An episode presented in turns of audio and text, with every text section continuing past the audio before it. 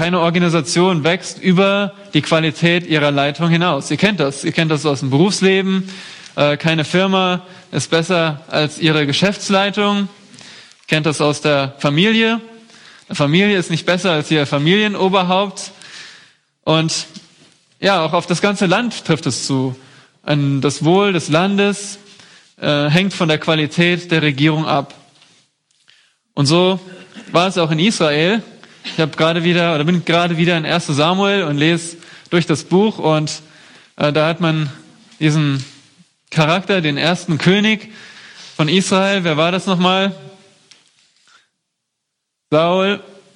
Hier sehen wir ihn.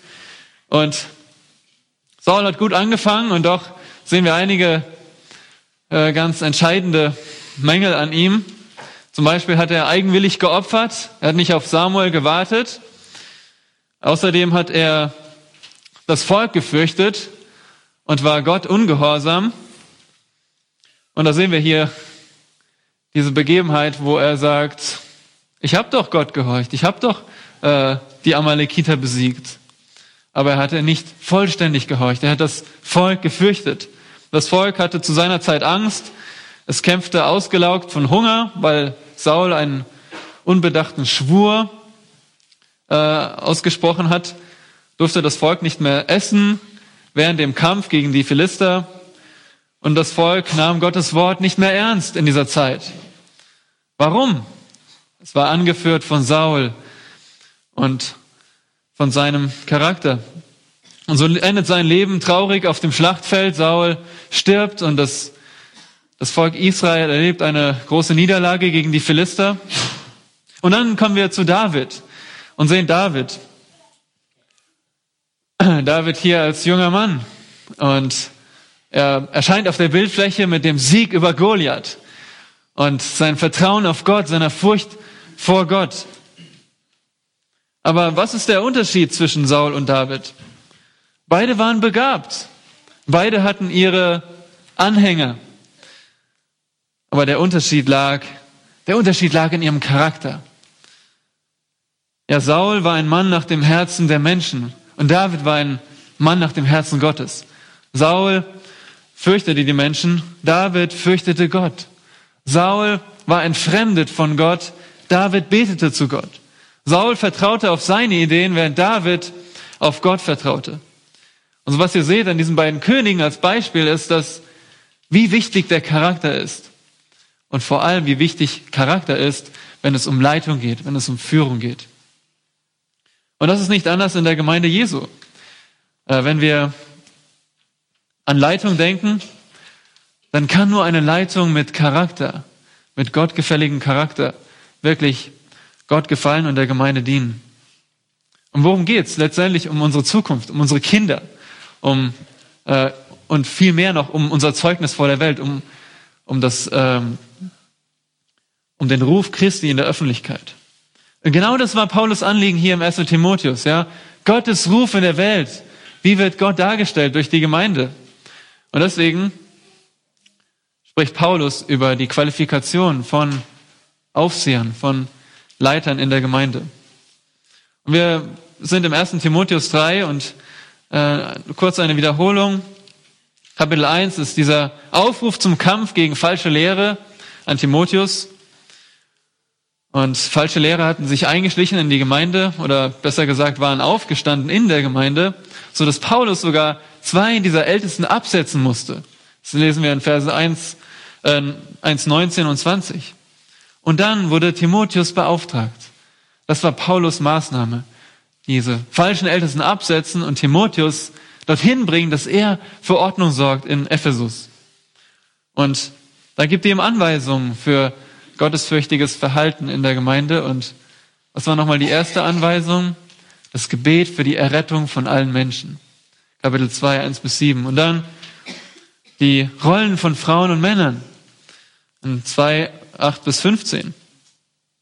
Und jetzt sind wir mittendrin in den Qualifikationen für Älteste, für Aufseher.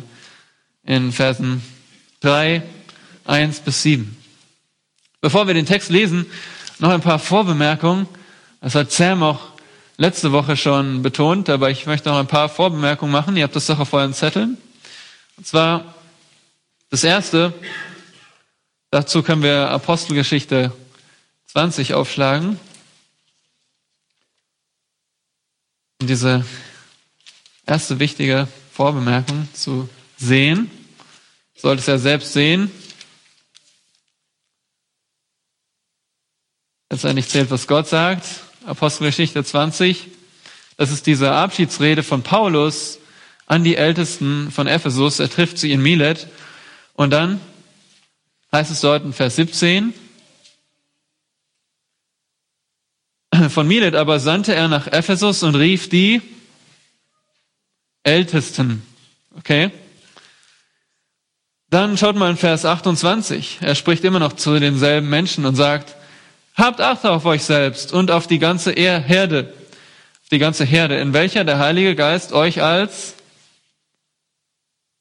steht Aufseher eingesetzt hat. Die die Gemeinde Gottes zu hüten. Okay. Also wir haben hier drei Begriffe. Einmal Aufseher oder Älteste, Aufseher und hüten. Mit anderen Worten, das, was ein Hirte tut. Und deswegen, die erste Vorbemerkung ist, Aufseher, also diese Gemeindeleiter, von denen wir jetzt in 1 Timotheus 3 lesen, Aufseher sind gleich, Älteste sind gleich Hirten. Hirte ist ein anderes Wort für Pastor. Ja. Also Aufseher sind nichts anderes als Älteste, sind nichts anderes als Pastoren. Alles dasselbe. Und das Zweite ist, habe ich das sogar hier? Nein. Genau. Das Zweite ist, Aufseher finden wir immer in der Mehrzahl. Ja. Es gibt nicht den einen Pastoren in der Gemeinde. Das ist nicht biblisch. Wir finden sie immer in der Mehrzahl.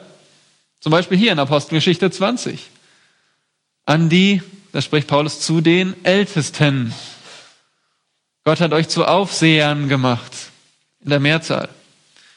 Nun, ihr werdet vielleicht sagen, in 1 Timotheus 3, Vers 1 steht, wenn aber jemand nach dem Aufseherdienst trachtet, Einzahl, aber da spricht Paulus einfach von dieser Gruppe von Menschen. Ja? Er sagt nicht, dass es nur einen Ältesten geben muss, sondern er spricht von der Gruppe der Ältesten, deswegen in der Einzahl.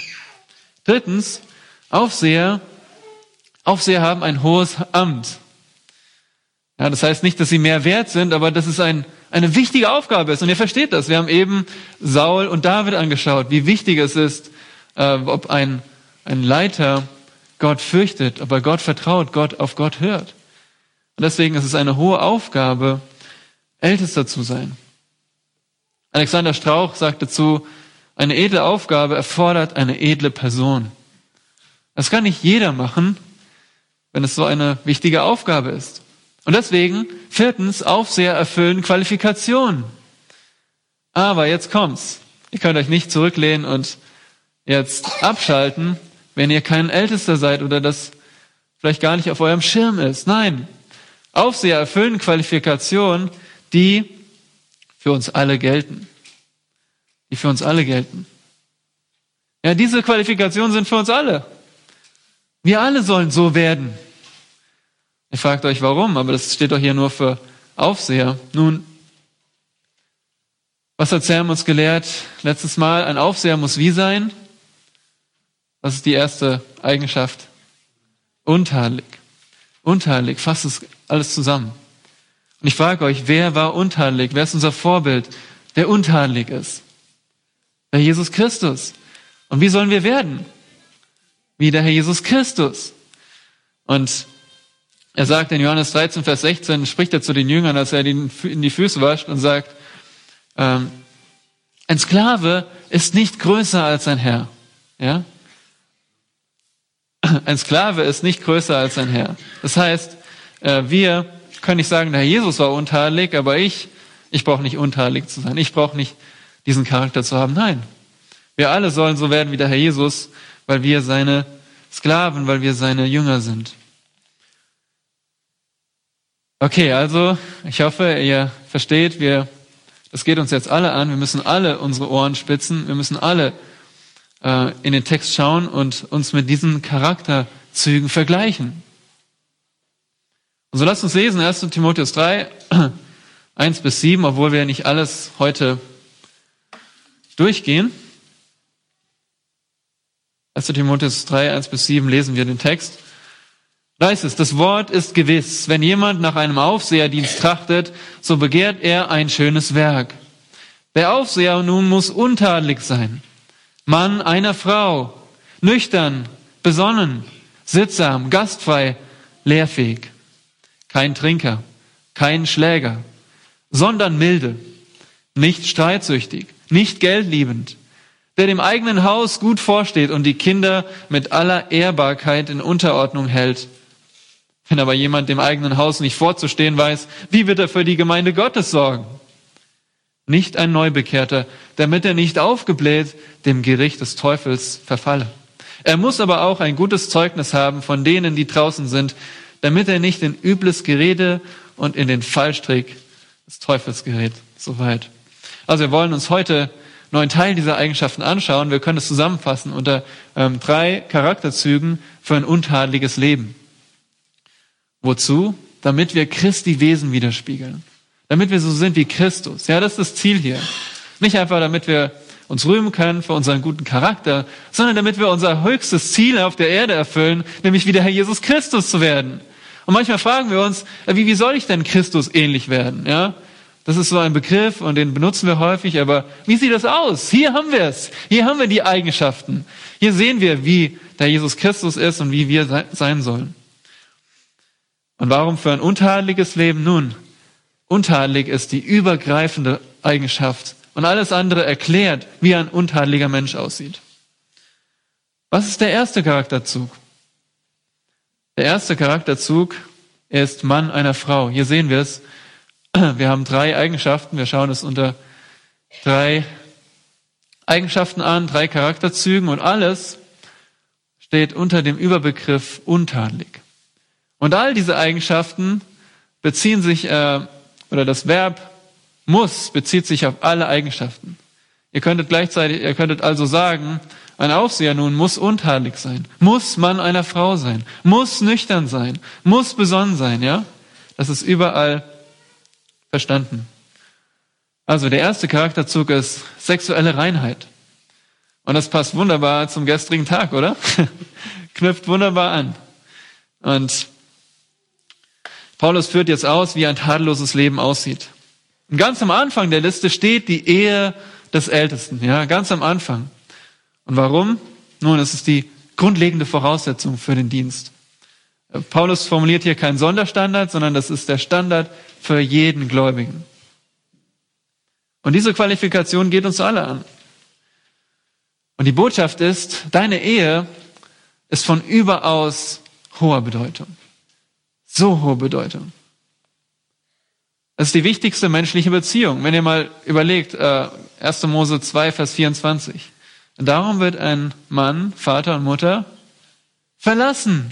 Ja, er wird diese Beziehung verlassen und seiner Frau anhängen. Das heißt, die Beziehung zwischen Mann und Frau steht über der Beziehung zwischen Eltern und Kind. Ehe ist wirklich die wichtigste menschliche Beziehung, die wir haben können. Aber manche von euch sind nicht verheiratet und ihr seid hier nicht außen vor, weil allgemein können wir sagen, dass diese Eigenschaft nicht nur die Ehe beschreibt, sondern auch allgemein uns das Prinzip gibt, äh, wie wir alle sein sollen, nämlich sexuell rein. Sexuelle Reinheit geht uns alle an. Egal, ob du verheiratet bist oder nicht. Und in Ephesus war das ein Problem. Da gab es falsche Lehrer, die haben die Ehe verboten. Ja, die haben die hatten kein Eheseminar gehabt wie gestern. Die hatten sich hingestellt und gesagt, brauchen wir nicht. Ihr sollt gar nicht heiraten. Das ist verboten. Und gleichzeitig aus dem 2. Timotheus lernen wir, dass sie äh, Frauen verführt haben, sexuell verführt haben, unmoralisch gelebt haben, die Ehe verboten haben und unmoralisch gelebt haben. Das ist schrecklich. Aber heute ist nicht anders. Heute brauchen wir genauso Vorbilder für sexuelle Reinheit. In der Gemeinde brauchen wir Vorbilder, Älteste, die so sind. Und wir alle sollen so sein. Ich brauche euch nicht zu erzählen, wie die Welt Sexualität sieht, wie sie sie verdreht und wie wir darum Vorbilder brauchen. Ja, wir brauchen Vorbilder für blühende Ehen. Äh, Männer und Frauen, die diesen geraden Weg als Pflug vorgehen, sodass andere ihnen nachfolgen können. Ja, und wie sieht diese gerade Furche aus? Wie kannst du ein Vorbild sein für sexuelle Reinheit? Paulus gibt's hier in der kurzen Qualifikation. Mann einer Frau. Wörtlich, ein Ein-Frau-Mann steht hier im Griechischen. Ein Ein-Frau-Mann. Betonung liegt hier auf ein. Die Frage ist, was meint Paulus damit? Und jetzt seid ihr auch an der Reihe, jetzt wollen wir darüber reden, was bedeutet das? Auf der einen Seite gibt's solche Ausleger, ihr seht es auf eurem Zettel, solche, die glauben, dass Paulus hier über die Anzahl der Ehepartner spricht, ja? Ein anderes Wort dafür ist, was ist ein anderes Wort für Anzahl? Quantität, ja? Dass Paulus über die Quantität der Ehepartner spricht, die Anzahl. Zum Beispiel gibt es solche, die sagen, ein Ältester muss mit einer Frau verheiratet sein. Also er muss verheiratet sein. Kein Unverheirateter kann ein Ältester sein. Jetzt die Frage an euch. Was denkt ihr zu dieser Sicht? Kann das sein?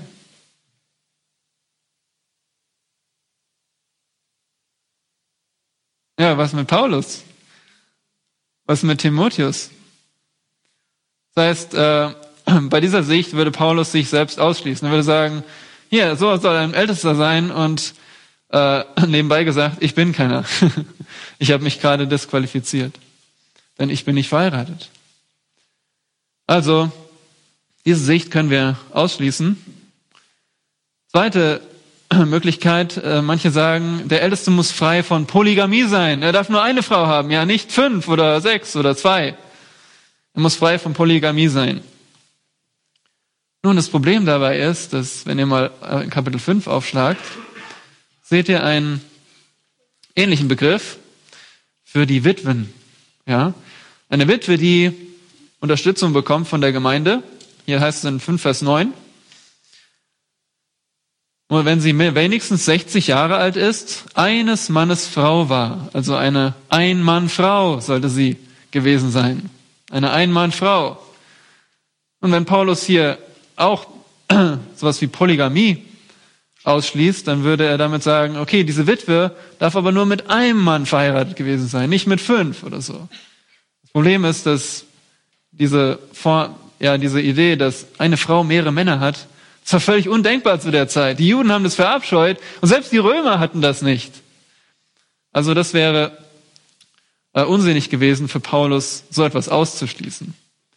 Deswegen können wir auch sagen, genauso in 1 Timotheus 3 geht es nicht um Polygamie. Paulus sagt nicht, okay, dieser Älteste soll halt nicht mehr als eine Frau haben. Die nächste Möglichkeit ist, er darf nicht wieder verheiratet sein. Ja, er darf, er muss Mann einer Frau sein. Also er hatte nur eine Ehe, zu, zu keinem Zeitpunkt eine andere Ehe.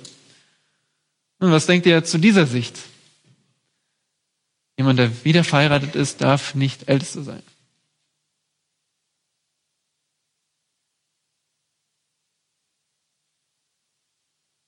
Gut, wir kommen noch zur 1. Korinther 7. Aber in 1. Korinther 7 sehen wir zum Beispiel, dass wieder verheiratet Wiederheirat nicht äh, schlecht ist. Ja? Wieder, Wiederheirat ist nicht an sich sündig. Denn äh, Paulus sagt dazu, dass Witwen wieder heiraten sollen, aber im Herrn. Ja? Witwen dürfen wieder heiraten im Herrn. Ist nicht falsch. Auch Wiederheirat ist nichts Sündiges. Und deswegen, ja, ist auch diese Sicht eher unwahrscheinlich. Aber wir fragen uns, was ist eigentlich Paulus Absicht hier? Was will er damit sagen, ja? Es ist Paulus, geht es Paulus nur darum, dass ein Ältester formell nur mit einer Frau verheiratet sein soll, dann ist alles gut? Nun, ich glaube kaum. Denn Gottes Maßstab ist höher als eine formelle Treue zu einem Eheschein, zu einer Eheurkunde. Die Frage an euch Männer, Ehemänner unter euch. Ja, was sind Gottes Anforderungen als euch als Ehemänner? außer dass ihr eine Eheurkunde habt. Was ist Gottes Anforderung an euch? Ja, Treue? Was fällt euch ein? Liebe, Epheser 5, liebt eure Frauen. Ja? Liebt eure Frauen wie euch selbst. Gestern haben wir es gehört, 1. Petrus 3. Ihr Männer sollt gleichermaßen einsichtig mit eurer Frau als im schwächeren Gefäß zusammenleben und ihr Ehre erweisen. Also die Frau studieren, ein Lerner zu sein, ein Lernender zu sein. Oder was noch? Wir haben ein ganzes Buch durchgearbeitet, also ihr müsstet doch wissen, was wir als Ehemänner tun sollen.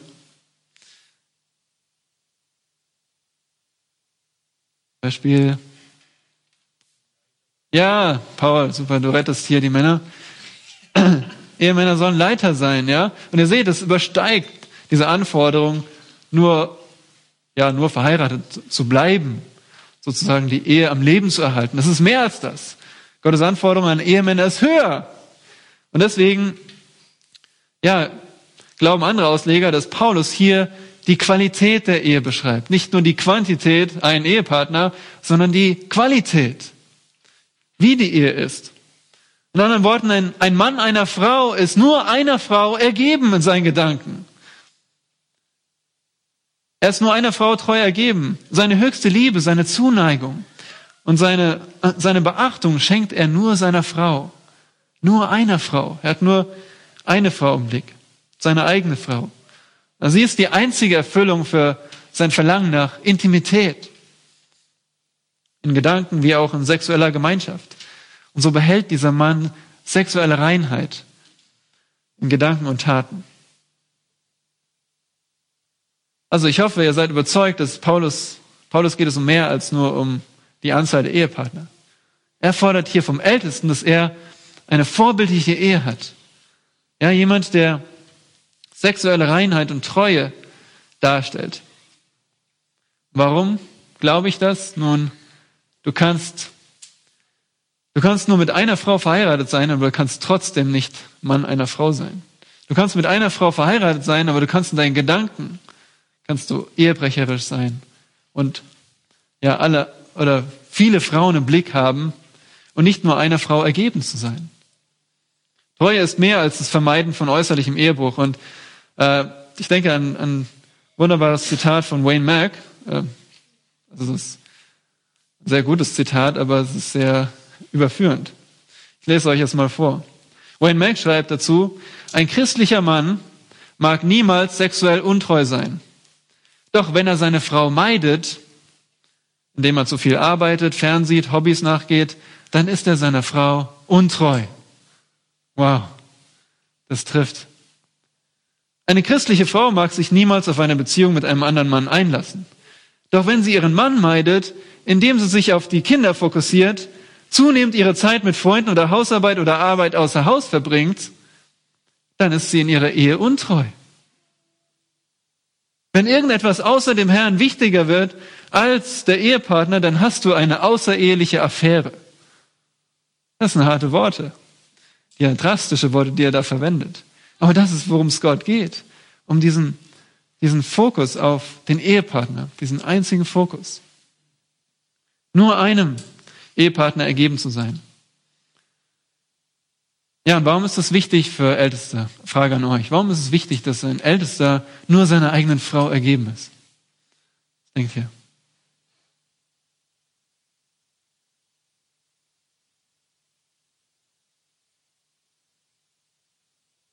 Ja, er hat eine Vorbildfunktion. Stimmt. Hm. Ja. Ja. ja. Deswegen ja, steht es hier am, am Anfang, weil so viele Männer sich schon disqualifiziert haben. Auch Männer, die am Seminar studiert haben, die alle Theologie kennen, sind in diesem Gebiet gefallen. Aber wenn ihr dran denkt, was macht ein Ältester? Ein Ältester kümmert sich um die Schafe. Also hat er auch Kontakt mit anderen Frauen. Natürlich, hoffentlich nicht alleine, ähm, aber trotzdem äh, hat er auch Kontakt mit anderen Frauen, Gespräche und bekommt das Vertrauen geschenkt. Und deswegen ist ein Vertrauensbruch so eine große Schande und disqualifiziert vom Dienst. Sprüche 6, Vers 33 sagt, wer Ehebruch begeht, der begeht eine große Schande, die nicht ausgelöscht wird. Das heißt, es ist ein Stigma, das einem anhängt bis zum Lebensende, auch wenn es Vergebung gibt. Aber das ist deswegen so eine wichtige Sache. Also nochmal, muss der Älteste verheiratet sein? Nein, das sage ich nicht. Aber er muss sexuell rein sein. Und das gilt für uns alle. Und vielleicht hast du gesagt, er sagt jetzt, du hast gesagt, dass das alle betrifft, aber wie betrifft es mich, wenn ich nicht verheiratet bin? Nun, es geht um das Prinzip der sexuellen Reinheit. Das betrifft uns alle und da möchte ich, ähm, genau, hier habe ich das nochmal, okay, habe ich vergessen, zeigen, das ist auf eurem Zettel. Ich möchte an dieser Stelle ein Buch empfehlen. Randy Alcorn, Behüte dein Herz, kann man in 30 bis 60 Minuten durchlesen, kann man in einer Stunde durchlesen, also ein dünnes Buch. Wenn ihr es noch nicht habt, dann empfehle ich es euch sehr wärmstens. Ihr könnt es sogar kostenlos im Internet lesen unter CLV. Und in diesem Buch geht es um sexuelle Reinheit, ja, genau um das, was wir besprochen haben.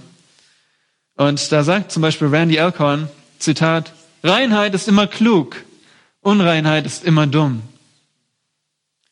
Er sagt, er spricht auch davon, dass wir unsere sexuelle Reinheit stärken müssen. Ja? Wir können denken, ah, eigentlich bin ich doch gar nicht so schlecht und eigentlich geht es ganz gut in diesem Gebiet.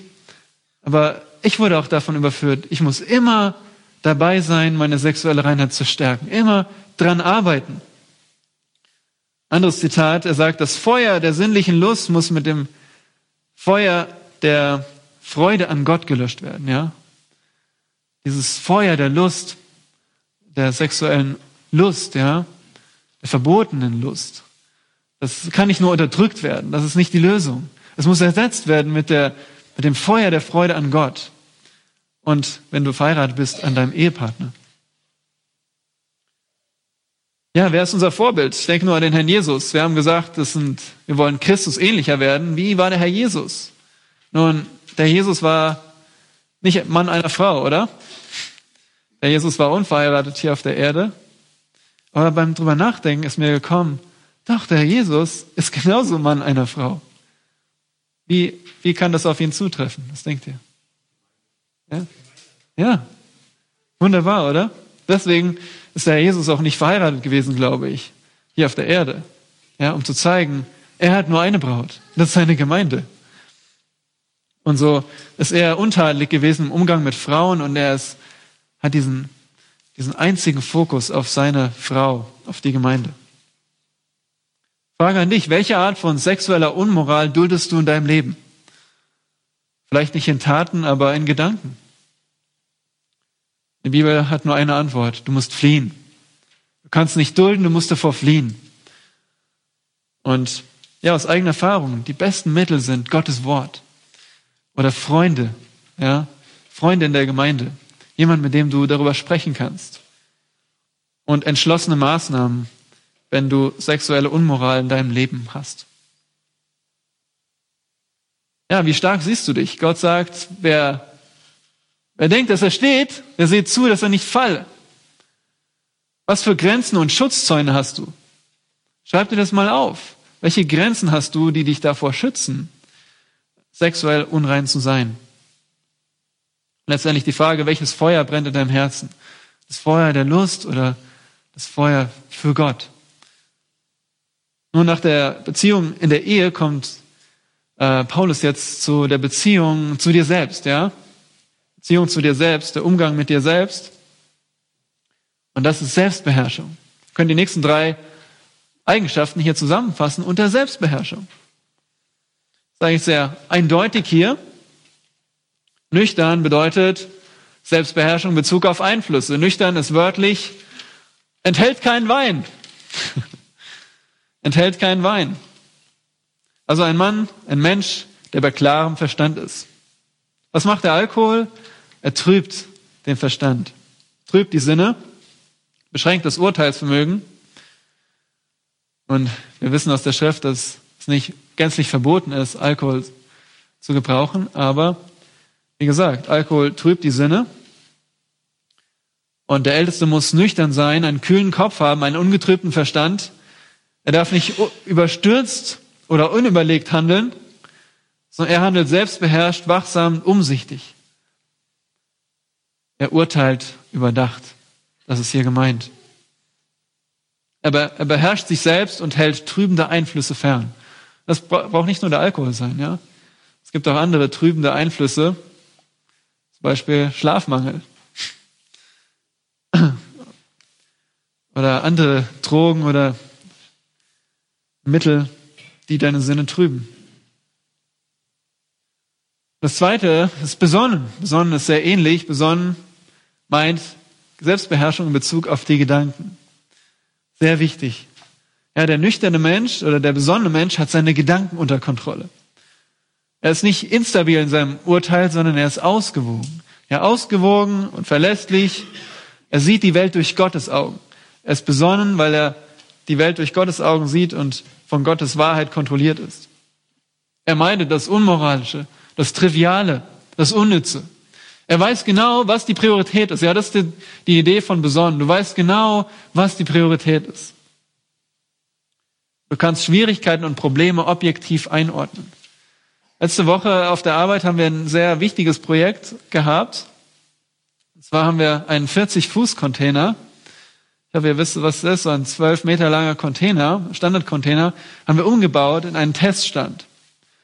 Ein Teststand, der Solarmodule testen kann. Und wir hatten einen Termin, nämlich letzten Dienstag 11.30 Uhr kam der Autokran, um den Container zu verladen. Meine Jungs waren selbst da und haben das gesehen, wie es passiert ist. Und wir haben die letzten Tage wirklich fieberhaft dran gearbeitet, weil wir wussten, 11.30 Uhr steht der Kran da und hebt den Container weg. Wenn der Test da nicht fertig ist, Problem. Und so mussten wir in den letzten Tagen immer wieder uns hinsetzen, ja. Oh, was ist die Liste? Was sind die Prioritäten? Ja, was muss jetzt vorher noch fertig gemacht werden, bevor der Kran kommt? Und so, ja, war das, war das für mich so eine Illustration dafür. Ja, man muss wirklich die Prioritäten genau sehen, um richtig planen zu können. Und die Prioritäten wirst du in alle Richtungen gezogen. Wir brauchen Besonnenheit. Ähm, wir brauchen diese Kontrolle unserer Gedanken. Und dann, was daraus folgt, ist anständig. Das ist in anderen Worten ein geordnetes Leben.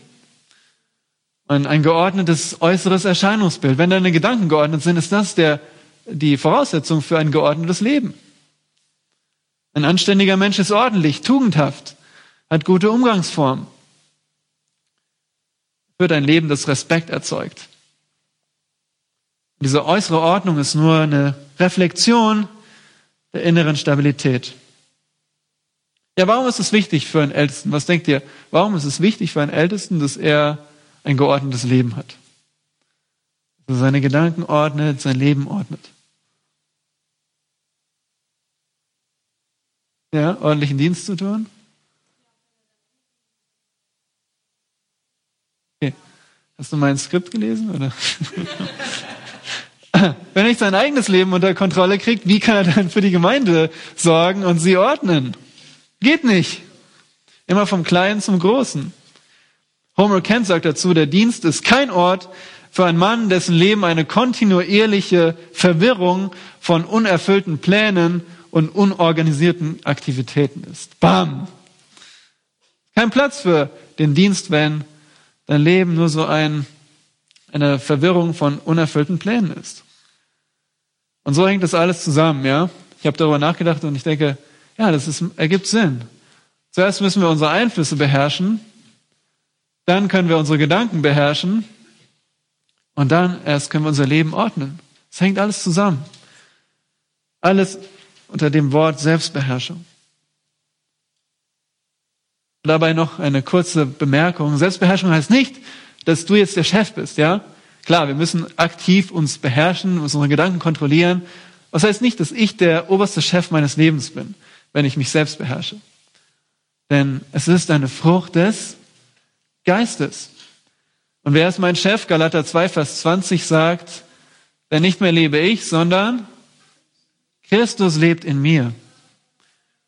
Selbstbeherrschung bedeutet, dass der Geist Gottes mich beherrscht, dass Christus in mir lebt. Wie geht das? Nun, ihr kennt die Stellen.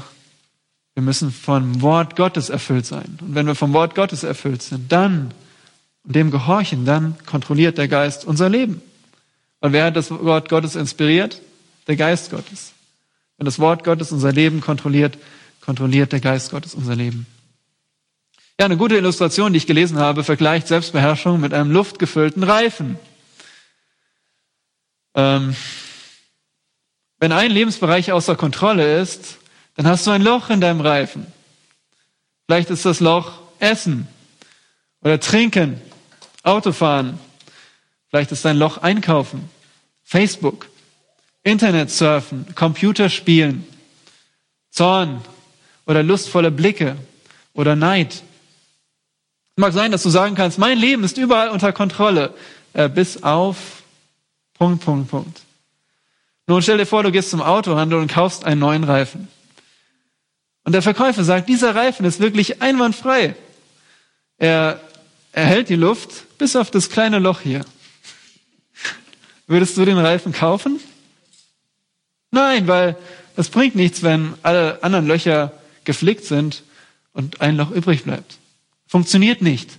Genauso funktioniert unser Leben nicht, wenn wir auch nur in einem Bereich nicht selbstbeherrscht sind. Ein Beispiel dazu. Dieser Mann, wer kennt ihn von den Kindern? Ja? David Elia? Ja, Samson oder Simson.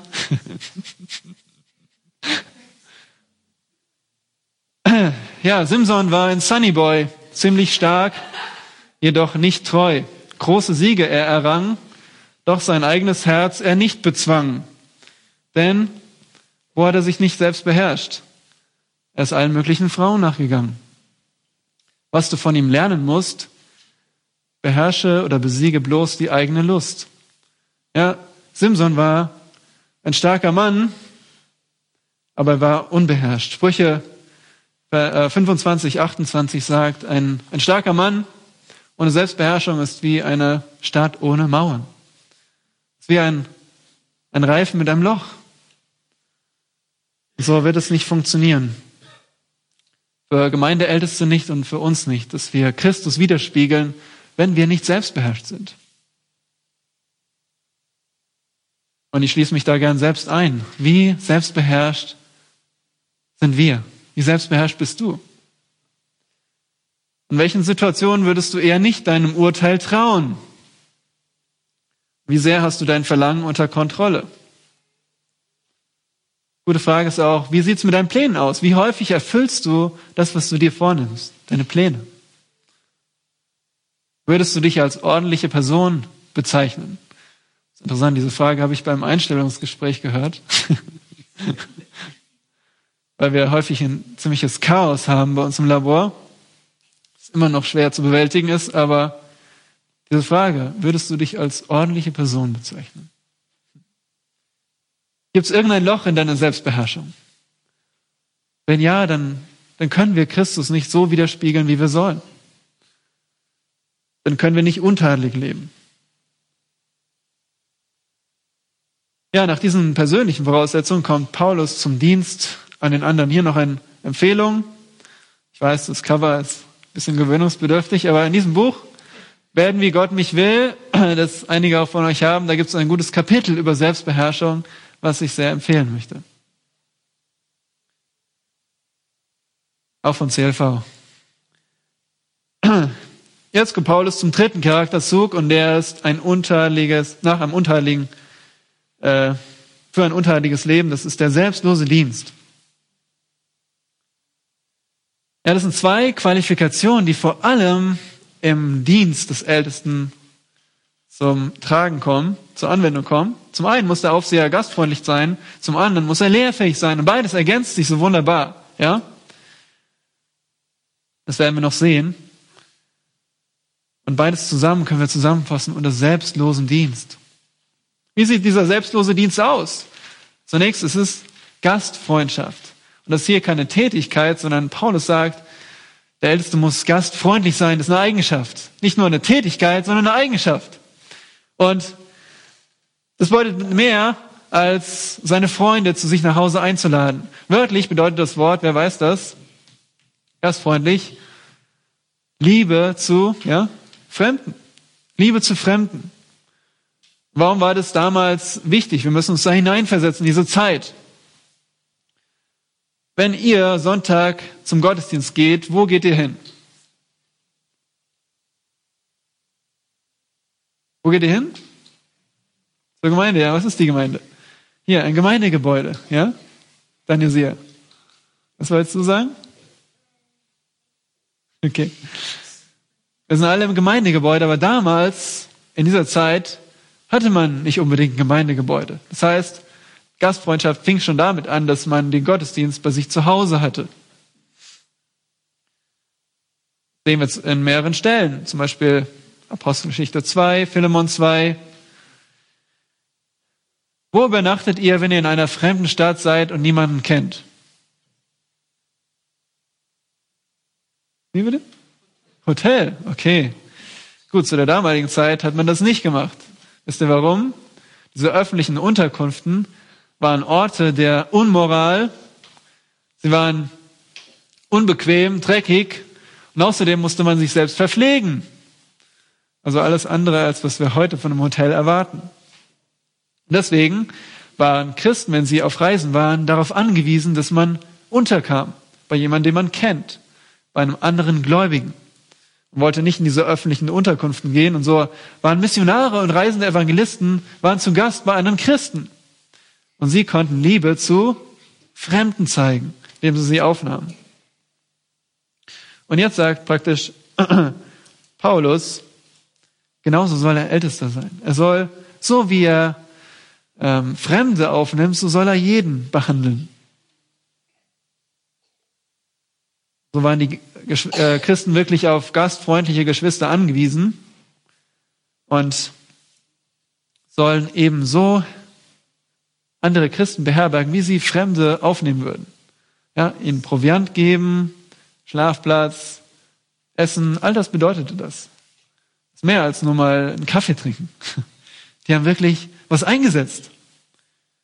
Und was denkt ihr, weshalb ist Gastfreundlichkeit so wichtig für einen Ältesten?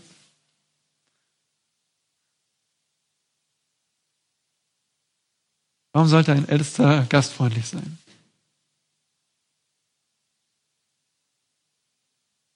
Genau, das ist ein Ausdruck der Liebe, Liebe zu Fremden. Und es zeigt, dass ein Ältester nichts zu verheimlichen hat, wenn er gastfreundlich ist. Und es kommuniziert Interesse an den Gemeindegliedern. Er sagt, hier, ich bin offen für dich, für deine Probleme. Es drückt etwas aus.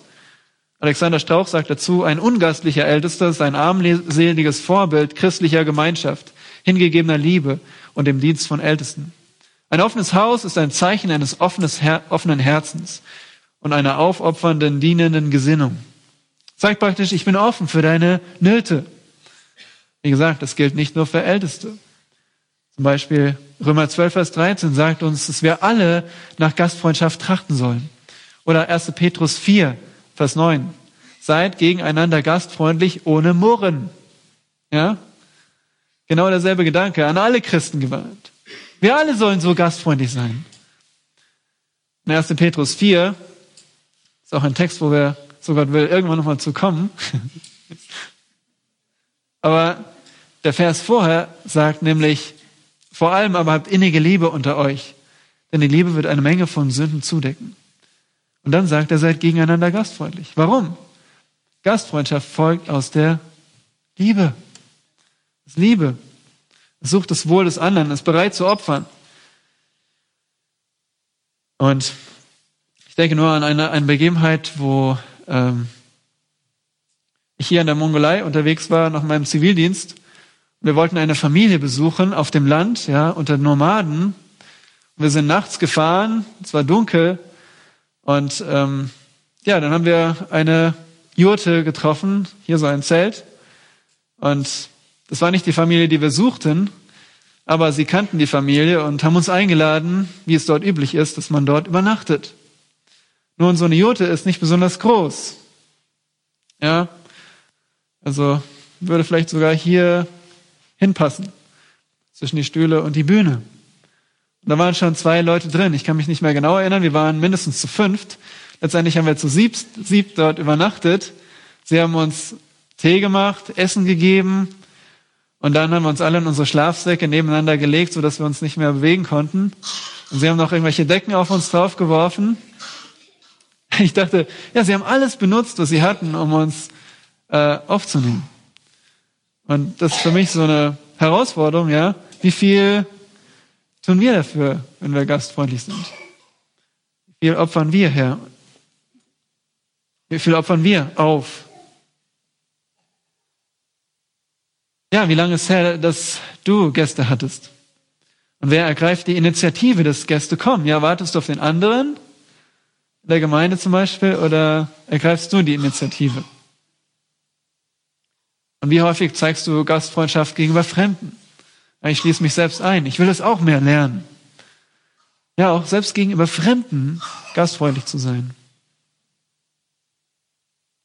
Und es gibt noch eine zweite Eigenschaft, die dazugehört, selbstlos zu dienen. Das ist lehrfähig. Lehrfähig. Das passt so wunderbar zusammen. Der, der Hirte teilt seine Lehre und sein Leben. Versteht ihr? Er lehrt nicht nur, sondern er unterstützt es durch seine Gastfreundschaft, durch sein Leben. Er nährt die Schafe und er zeigt Interesse an ihren Problemen. Das sind beide, beide Aspekte. Und was bedeutet lehrfähig? Das heißt nicht, dass er ein Staatsexamen haben muss, dass er Lehramt studiert haben muss, dass er ein Lehrer von Beruf ist, Schullehrer zum Beispiel. Nein. Was sollen Älteste lehren? Frage an euch. Ja, sie sollen das Wort Gottes lernen. Also Lehre heißt Wahrheit über Gott erklären. Wahrheit über Gott erklären. Und die Schrift gibt der Lehre die Substanz wie Vollkornmehl dem Brot. Und Spurgeon sagte dazu, Gib der Gemeinde lieber ungekochte Wahrheit wie große Stücke Fleisch, als ein köstliches Stückchen Nichts mit Petersilie der Poesie verziert. Ja. Gib der Gemeinde lieber etwas, was schwer zu schlucken ist, als, als einfach nichts, als über äh, Trivialitäten zu reden in der Gemeinde. Nein, wir brauchen diese Lehre, wir brauchen das Wort, wir brauchen das Schwarzbrot, wie wir sagen. Und das ist ein wesentlicher Bestandteil des Ältestendienstes. Aber nicht jeder mag Lehre. Ich erinnere mich an eine Begebenheit in, äh, in Los Angeles, als ich auf, bei der Bahnstation North Hollywood war wir dort versucht haben, das Evangelium weiterzusagen. Und dann haben wir eine Frau getroffen, die war auch von einer Gemeinde. Und ähm, sie hat gefragt, ja, wo seid ihr denn her? Und wir haben gesagt, wir sind von Grace Community Church. Kennen Sie die Gemeinde? Und sie sagte, oh ja, genau, da war ich auch schon mal oder ich kenne diese Gemeinde. Aber jetzt bin ich in einer anderen Gemeinde. Da geht es nicht so viel um Lehre. Nun ist kein Geheimnis, dass in vielen Gemeinden in diesem Land nicht um so viel Lehre geht. Also wie wenn du sagst, ich gehe jetzt nicht mehr zu diesem Schwimmbad, ich gehe zu einem anderen Schwimmbad, da gibt's nicht so viel Wasser. Lehre ist fundamental für das Christentum, ja. Das ist einfach unser Fundament. Wo sehen wir das? Nun erinnert euch mal an den Auftrag des Herrn Jesus. Geht nun hin in alle Welt und macht zu Jüngern und dann und bespaßt sie mit allem, was ich euch beigebracht habe. Nein. Lehrt sie. Herr Jesus hat gelehrt. Ja. Wenn wir könnten jetzt das Matthäus-Evangelium durchlesen. Wir könnten Matthäus 4 anfangen, 23. Das heißt, und er zog in ganz Galiläa umher und lehrte in ihren Synagogen. 5 Vers 1.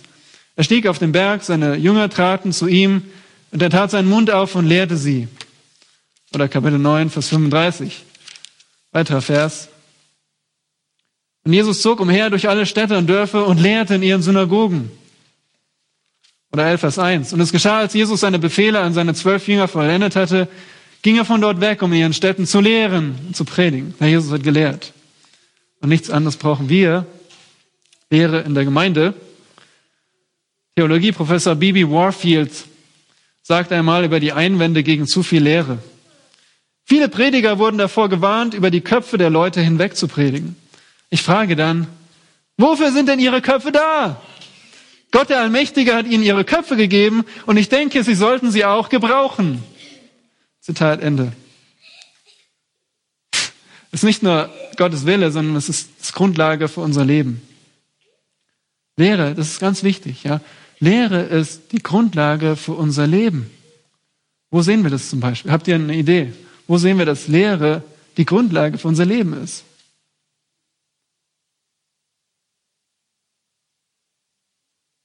Okay, gut. Kinder müssen lernen. Wenn ihr an die Briefe denkt, ja, zum Beispiel Römer. Womit fängt Römer an? Zuerst die Lehre über das Evangelium und dann die Anwendung, Kapitel 12. Darum, Galater. Zuerst die Lehre bis Kapitel 4 und dann Kapitel 5 Anwendung. Epheser, drei Kapitel Lehre, dann drei Kapitel Anwendung. Kolosser, zwei Kapitel Lehre, zwei Kapitel Anwendung. Zuerst Lehre, dann Anwendung. Zuerst Lehre, dann Leben. Und jetzt die Frage, woran erkennt man einen lehrfähigen Mann? Seid es schon fortgeschritten? Ich lese euch einen Vers vor aus Titus 1, Vers 9. Ihr erinnert euch, diese ältesten Qualifikationen finden wir auch in Titus 1. Und dort wird es so ausgedrückt. Jemand ist lehrfähig, der an dem, ähm, der an der Lehre festhält, damit er fähig sei, sowohl mit der gesunden Lehre zu ermahnen, als auch die Widersprechenden zu überführen. Also jemand, der die gesunde Lehre erklären kann, ermahnen kann und der das Falsche überführen kann. Er kann sagen, das ist richtig und das ist falsch, einfach gesagt. Er kann biblische Lehre erklären und falsche Lehre widerlegen. Wenn ihr irgendjemanden habt, einen Lehrer habt und der sagt, ja eigentlich ist der, er ist schon für alles, aber er ist gegen nichts dann ist ein Problem, ja? Niemand sagt, alles ist richtig. Ein Lehrer muss sagen können, das ist richtig, das ist falsch. Er kann nicht sagen, oh, ich weiß nicht, äh, weißt du, ich, ich weiß, ich weiß nicht, ich weiß nicht. Gib mir Menschen, die wissen, was die Wahrheit ist. Wir brauchen Männer, die wissen, was sie glauben. Deswegen noch sieben Voraussetzungen für die Lehrfähigkeit, einfach mal so zusammengetragen. Ähm, Heiliges Leben, ja? Heiliges Leben. Richard Baxter hat gesagt, wer meint, was er sagt, wird sicher das tun, wovon er spricht. Ja, ein, ein Lehrer, der nicht lebt, was er, was er lehrt, ist kein Lehrer. Ein Lehrer braucht Kenntnis der Schrift. Er muss die Bibel kennen, weil er muss die Bibel lehren. Er muss fleißig studieren. Er muss ein Mann von fleißigem Studium sein. Er braucht feste Überzeugung. Er kann nicht heute das glauben, morgen das. Er braucht feste Überzeugung auf Grundlage des Textes des Wortes Gottes. Er braucht eine Fähigkeit, sich mitzuteilen. Es geht nicht nur darum, die Botschaft rauszubringen, sondern sie muss auch in die Hörer reinkommen. Sonst haben wir nichts gewonnen. Jemand hat mal gesagt, du kannst nicht äh, mehr Verständnis erzeugen, als du selbst hast. Du brauchst das Verständnis und du musst es auch mitteilen können, braucht die Fähigkeit zur Anleitung. Es geht nicht nur darum, dass ein Lehrer sagt, hier, das ist und das ist der Stoff. Sein guter Lehrer leitet dich an, zu denken. Ja? Deswegen versuche ich Fragen zu stellen, damit ihr anfangt zu denken, auch wenn es morgens noch schwierig ist. Er leitet an zum Lernen, er leitet an zum Arbeiten. Nicht der Lehrer macht die ganze Arbeit, sondern wir müssen selbst das Wort Gottes studieren und kennenlernen. Und dann, letztens, ich würde es nennen, mutige Demut. Zum einen mutig zu sein, weil er auf der Wahrheit steht, auf der anderen Seite demütig, weil es sind nicht seine eigenen Ideen. Es ist, es ist Gottes Idee. Es ist Gottes Lehre. Deswegen ein Wort an die Ältesten. Wo ist Dieter? Die ist gerade nicht da. Pascal, danke euch für eure treue Lehre des Wortes Gottes für reine biblische Lehre. Und bitte, die Anwendung an euch, bitte lehrt uns weiter die Schrift, ohne ein Blatt vor den Mund zu nehmen. Wir brauchen das. Und dann an euch alle, an uns alle, lernt die biblische Lehre kennen. Kauft und lest euch Bücher über biblische Lehre. Prüft, was gelehrt wird. Freut euch, dass Lehre Wahrheit von Falschheit trennt. Ja, dass es nicht immer einfach ist, dass manche sagen, okay, Bibelgemeinde, nee, kann ich nichts mit anfangen. Ihr lehrt das und das. Wahrheit trennt. Ja, und, und dann denkt daran, dass ihr alle auch in gewisser Weise lehrt. Kinderstunde oder Frauenstunde oder eure eigenen Kinder oder von Freund zu Freund. Jemand hat eine Frage und du schlägst die Bibel auf und erklärst was aus der Bibel, dann lehrst du auch. Deswegen gilt es letztendlich für uns alle. Hier noch eine ähm, Empfehlung, Grundlagen des Glaubens ist eine gute Übersicht über die biblische Lehre. Das machen viele von euch. Und dann gibt es noch ein Buch, Biblische Dogmatik, das ist ein bisschen dicker. ähm, auch nicht alles, was wir da äh, unterstützen, aber das im Großen und Ganzen, ich habe das auch benutzt im Seminary, Pascal, du auch, oder hattet ihr eine andere? Pascal hat es auch benutzt. Äh, und das wirklich geht dann tiefer rein in die biblische Lehre. Es ist nicht irgendwas anderes was, als die Bibel, sondern kommt aus der Bibel. Also wir haben drei Charakterzüge gesehen. Sexuelle Reinheit. Wie können wir als Verheiratete, Unverheiratete sexuell rein leben? Nun durch zweitens Selbstbeherrschung. Wir müssen unsere Gedanken beherrschen. Und wie können wir unsere Gedanken kontrollieren? Indem wir wissen, was wahr und falsch ist. Und dafür brauchen wir drittens Älteste, die uns lehren. Älteste, die uns nicht nur lehren, sondern die auch ihr Leben teilen. Und so heißt es in Sprüche 22, Vers 1, ein guter Name ist vorzüglicher als großer Reichtum. Ja, wertvoller als dein Auto, dein Kontostand, dein ganzer Besitz. Wertvoller als deine Arbeitsstelle ist dein Charakter. Das ist das Wertvollste, was du hast. Was zeigt der Spiegel deines Charakters? Zeigt er Christus? für diese Welt, in sexueller Reinheit, in Selbstbeherrschung, selbstlosen Dienst? Lass uns beten. Vater im Himmel, danke für deinen, Herr, für deinen Sohn Jesus Christus, dass er das Vorbild ist in Reinheit, Vorbild in Selbstbeherrschung, immer die Priorität im Blick hatte, immer nach einem Plan handelte. Schließlich der Herr Jesus, der uns gelehrt hat und seine Liebe gezeigt hat durch das äußerste Opfer Kreuzes Jesu Christi, das wir heute wieder besingen und loben und anbeten wollen. Unseren Herrn, der uns erlöst hat. Danke für diese Stunde und bitte segne jetzt auch den Gottesdienst. Jesu Namen. Amen.